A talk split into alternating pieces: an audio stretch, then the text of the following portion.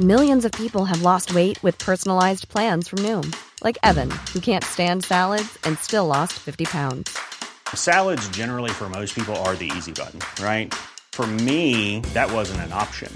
I never really was a salad guy. That's just not who I am. But Noom worked for me. Get your personalized plan today at Noom.com. Real Noom user compensated to provide their story. In four weeks, the typical Noom user can expect to lose one to two pounds per week. Individual results may vary. Elodie Huchard, c'est à vous. Bonjour Olivier, bonjour à tous et bonjour à vous, Michel-Édouard Leclerc. Bonjour. Vous êtes président du comité stratégique des centres Leclerc. On va d'abord parler du pouvoir d'achat euh, des Français et de l'inflation. Elle atteint 6,7% dans les grandes surfaces en juillet. Vous aviez déjà mis en place un bouclier anti-inflation. Est-ce qu'avec ce nouveau chiffre, vous allez mettre en place de nouvelles mesures? Oui, d'abord, j'ai très peur euh, de l'effet euh, social, de ce mur d'inflation que vont retrouver les Français euh, au mois de septembre-octobre, au moment de la rentrée des classes, au moment du retour de vacances. Euh, je pense que enfin, certains distributeurs calculent avec moi qu'on sera entre 7 et 9% euh, sur cette période-là. La plupart n'ont jamais connu ça. Et donc, c'est pas simplement des articles qui bougent, c'est tous les rayons vont bouger. Et j'ai très peur euh, aussi de, la récession. Euh, l'État, euh, les entreprises ont fait des efforts considérables pendant la période Covid. Euh, il ne faudrait pas que, perdant la confiance des consommateurs, avec ce mur d'inflation, l'économie française plonge. Ce serait au plus un impact sur les finances publiques qui serait assez considérable. Donc oui, le groupe Leclerc est très mobilisé et je peux vous dire que mes collègues de la distribution le sont tous. Donc nous, évidemment, on retarde, on retarde la hausse des prix. Euh, le gouvernement nous a obligés à renégocier avec les industriels, ce que je pense être une erreur. Il hein. fallait respecter la loi, fallait tenir compte euh, de dates euh, de fin de négociation, faire appliquer la loi avec des clauses de révision de prix. Là, tout le monde y va, essaye de filer comme une patate chaude ses factures d'énergie, de containers, etc. On ne sait pas trop où on va. Mmh. Nous, nous prenons notre temps. Euh, je. On reçoit des volets de bois vert euh, de temps en temps, mais les lobbies sont à l'œuvre. Mais euh, dans les centres Leclerc, l'inflation pour le moment n'est qu'à 3,8%, c'est-à-dire presque moitié moins que l'inflation constatée dans l'ensemble de la consommation française. Nous allons résister et prendre des initiatives.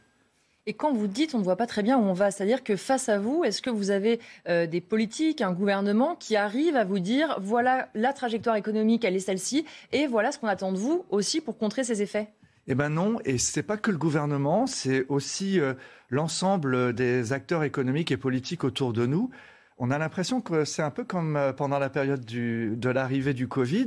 Il y a un objet mystérieux qui arrive c'est mondial, donc ça a l'air normal. Et puis alors, euh, bon, c'est la faute à l'Ukraine, quoi. Mmh. En fait, dans la réalité, euh, l'inflation, elle a démarré aux États-Unis dès il y a un an. Moi, j'ai commencé à regarder euh, là-bas ce qui se passait. Le président Biden, qui pourtant n'avait pas la majorité au Congrès, a obtenu des commissions d'enquête pour permettre aux entreprises d'être accompagnées dans leurs demandes de négociation, dans leurs demandes de transparence. En France, euh, je suis venu euh, sur votre enseigne, euh, ici, sur votre antenne, c'était Laurence Ferrari, j'avais dit dès novembre que l'inflation serait très forte dès le printemps en France on m'a pris un peu pour un agité de l'inflation, quoi.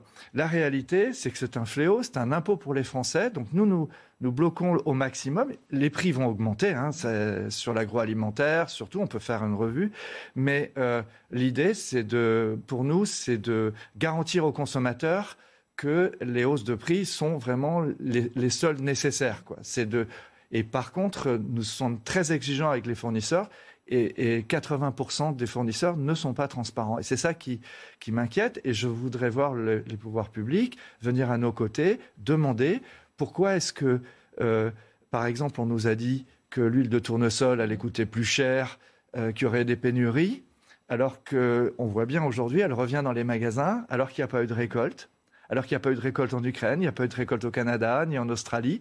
Ça veut bien dire qu'il y a eu aussi de la rétention et on nous a fait payer 30 à 40 plus cher. Euh, un produit qui revient sur le marché. Donc, est-ce que c'est de la spéculation? Est-ce que c'est du produit mal réparti? Euh, Moi, je n'ai pas le droit de connaître euh, les conditions d'achat de mes concurrents. On est concurrents. Et donc, j'aurais trouvé bien qu'au Sénat, à l'Assemblée nationale, sans, en sortant de l'esprit polémique actuel, on soit accompagné par des missions d'information. Ce n'est pas le cas, donc on va le faire tout seul. Ça veut dire qu'on n'aura pas de vacances. Justement, je reviens sur l'Ukraine parce que vous faites partie de ceux qui expliquent que la situation internationale a pu être un prétexte à éventuellement de la spéculation, à des pénuries plus ou moins organisées. Euh, qui est derrière tout ça selon vous et quel intérêt d'avoir utilisé cette situation euh, pour faire de la spéculation finalement sur le dos des Français? Alors, il y, a, des vraies hausses de coûts mmh. partout dans le monde, des coûts de l'énergie, du gaz, des coûts de transport. Voilà. Mais euh, comme on était dans une période de déflation, les, grandes entreprises, même industrielles, ne se sont pas mis en quête de négocier. Euh, on n'a pas réarmé les directions d'achat des administrations, des collectivités locales, les directeurs de cantines, euh, ceux qui approvisionnent euh, les, grands corps de l'État, l'armée, et, bien sûr même les grands industriels.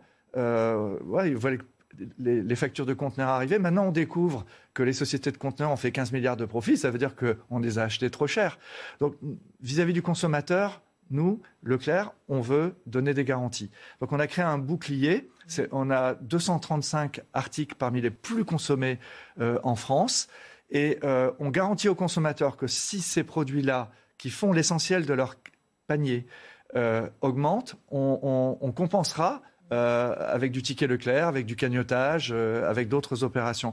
Ça, c'est une première euh, réponse. La deuxième, ce sont des, prix bloqués, comme le prix des masques, par exemple, parce que vous voyez bien qu'il y a des vagues de Covid qui reviennent. Et on a quand même acheté 1 milliard 200 millions de masques rien que dans les centres Leclerc, alors qu'on nous en disputait le droit. Je ne sais pas si vous vous rappelez. Mhm. Et on a divisé les prix par 5. et puis euh, aussi, ce qu'on essaye de faire, c'est par exemple pour la rentrée des classes, c'est de garantir. On, a acheté il y a un an, hein, mmh. donc euh, là, c'était pour beaucoup avant hausse. Il y a très peu d'inflation. On essaie d'avoir des marqueurs comme ça, temporisateurs euh, de cette inflation. Justement, sur la rentrée des classes, on sait qu'il y a beaucoup de familles qui sont euh, inquiètes. Il y a la liste des fournitures qui arrivent, des familles qui se demandent si ce sont des produits qui vont beaucoup augmenter. Vous pouvez garantir ou en tout cas rassurer un petit peu les Français sur le fait que vous allez faire un geste sur ces produits ciblés Oui, sur les cahiers, les stylos, euh, des packages. Euh, on en a regardé évidemment ce qui était nécessaire en fonction de chaque classe. oui, je ne pense pas que la rentrée des classes soit le plus inflationniste parce que même chez Carrefour, euh, chez, à la Darty, partout. Euh, en fait, on achète les produits de rentrée des classes euh, presque un an à l'avance. Donc c'était avant que. Il y, a, des impacts sur le prix du papier, dans les cahiers et tout ça. Mais autrement, sur les stylos, je pense qu'on a assez bien acheté. Et nous sommes très concurrents entre nous. Donc voilà, ça c'est quelque chose de. Vous voyez, je trouve qu'il faut réhabiliter des politiques de concurrence. C'est très bien, je trouve. Euh, que euh, Intermarché euh, ne veuille pas que Leclerc soit le moins cher et donc qu'ils le suivent. c'est très bien, nous, Leclerc, qu'on ait des Lidl et des Aldi autour de nous ou des actions. pendant la période de déflation, il fallait pas parler de concurrence en France. Hein. Regardez, dans le monde agricole, on disait pas de guerre de prix. Concurrence, c'était la guerre de prix. Aujourd'hui, il faut se battre pour les consommateurs, il faut choisir son camp. Et on va parler maintenant aussi de l'essence. C'est un poste de dépense extrêmement important euh, pour les Français. Vous faites une opération, euh, vous l'avez déjà euh, faite, ce week-end d'essence à prix coûtant. C'est combien d'économiser pour un consommateur sur un plein, cette opération? Alors, quand ce sont des opérations comme ça qui se répètent, bah, ce sont des, euros qui s'additionnent. tous ces petits ruisseaux font, finissent par faire des grandes rivières. Une inflation de, de 7%, c'est un prélèvement de 300 euros par an sur, le, sur un budget moyen de, de ménage. Et donc euh, là, à prix coûtant, ça veut dire pas de profit. Euh, on a essayé d'acheter euh, le moins cher possible, ce qui est quand même cher, et puis de tenir tout le week-end, parce que le problème c'est de s'approvisionner. Et les conditions de transport ce week-end, c'est assez sioux. et puis des opérations comme ça, c'est 20 à 30% de vente en plus. Les centres Leclerc sont le deuxième distributeur de carburant en France. On vend plus de 12 milliards de litres d'essence. Donc des centimes sur chaque milliard perdu ou gagné, ça fait varier beaucoup le compte d'exploitation. Alors certains ne sont pas totalement ravis de cette euh, opération. Je vous propose d'écouter Francis Pousse, le président national Station Service et Énergie Nouvelle chez Mobiliance, et vous lui répondez juste après. Écoutez. Quelque part, c'est pas normal parce que déjà la définition du prix coûtant, c'est prix d'achat plus transport. Il n'y a aucune euh, prise euh, en compte au moins en partie, des frais de fonctionnement de la station. Or, euh, ça ne vous a pas étonné que euh, la grande surface vit essentiellement sur euh, son épicerie et tout le reste des services. c'est pour ça qu'ils peuvent se permettre de faire du prix coûtant, puisqu'il faut quand même bien amortir le fonctionnement d'une station, qui est très très important et très coûteux, parce qu'il y a les entre autres la protection de l'environnement, ce qui est très normal, et ça c'est des investissements énormes. Qu'est-ce que vous pensez de Alors ça, c'est un propos assez, euh, enfin, d'il y a 20 ans, quoi. Aujourd'hui, euh, le, carburant, c'est euh, presque 20% du chiffre d'affaires d'un hypermarché. Alors c'est sûr qu'on vend des taxes, hein, mais c'est quand même 20% du chiffre d'affaires, donc c'est pas que un produit d'appel. Ensuite, les gens viennent dans un hypermarché, souvent en regardant sur Internet d'abord les prix. Donc c'est pas le carburant seulement qui fait qu'on va dans un carrefour, un Leroy Merlin, au Auchan, etc. Et puis enfin, euh, bah, je suis désolé, euh, euh, c'est à chacun, chaque entreprise privée, petite ou grande, d'essayer de faire des efforts pour convaincre ses consommateurs. On peut critiquer les initiatives de l'autre, le plan promo d'un tel ou un tel. Moi, je trouve que c'est bien dans notre société que chacun, chaque entreprise fasse des efforts, parce que c'est l'ensemble de ces efforts qui fait aussi la confiance dans l'économie.